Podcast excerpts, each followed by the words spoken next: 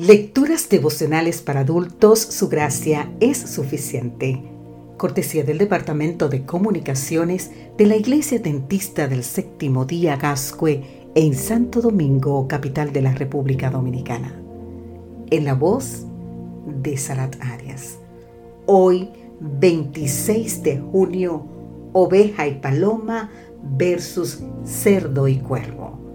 El libro de Gálatas en el capítulo 5, exactamente los versículos 16 y 17 nos dice, Andad en el Espíritu y no satisfagáis los deseos de la carne, porque el deseo de la carne es contra el Espíritu y el del Espíritu es contra la carne. Y estos se oponen entre sí, para que no hagáis lo que quisierais. El deseo de la carne es uno y el deseo del espíritu es otro. Entonces, ¿sabes qué pasa? Son opuestos.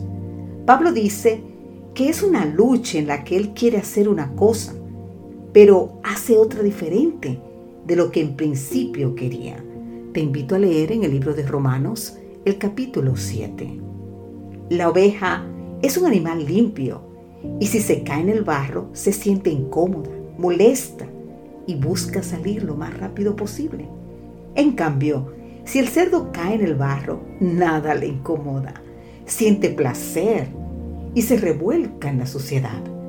Al cerdo lo llaman, según las regiones, cochino, marrano, puerco, guarro, gorrino, entre otros.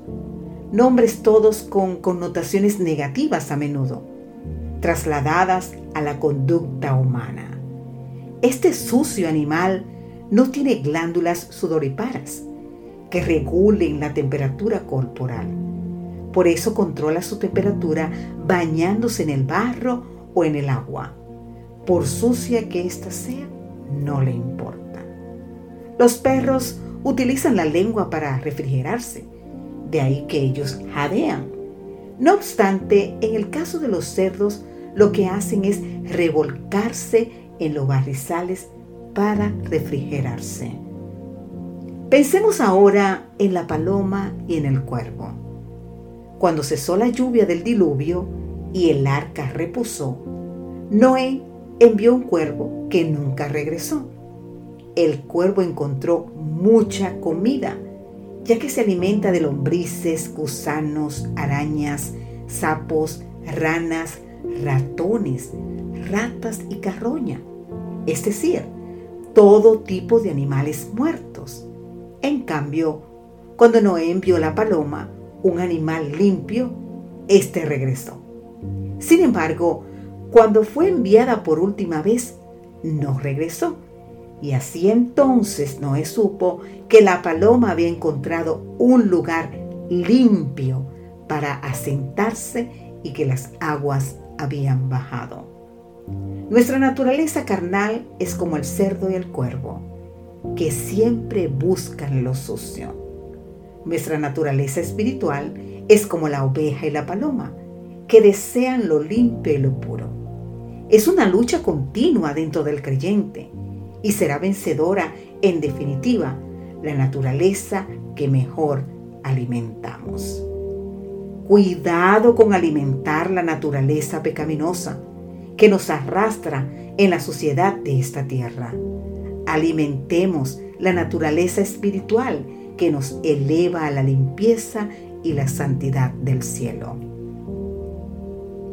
Elena de White nos dice que estamos tan aturdidos escuchando los ruidos del mundo que no tenemos tiempo de escuchar el lenguaje del Espíritu, orando, estudiando la Biblia y sirviendo al prójimo.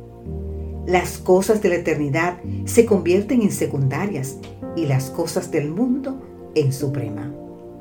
Es posible que la simiente de la palabra produzca fruto, pues la vida del alma se emplea en alimentar las espinas de la mundanalidad. Querido amigo, querida amiga, no nos alimentemos de la suciedad de este mundo. Andemos en el Espíritu reavivados por su palabra, viviendo como ovejas y palomas. Yo no sé tú, pero yo quiero ser igual que las ovejas y las palomas.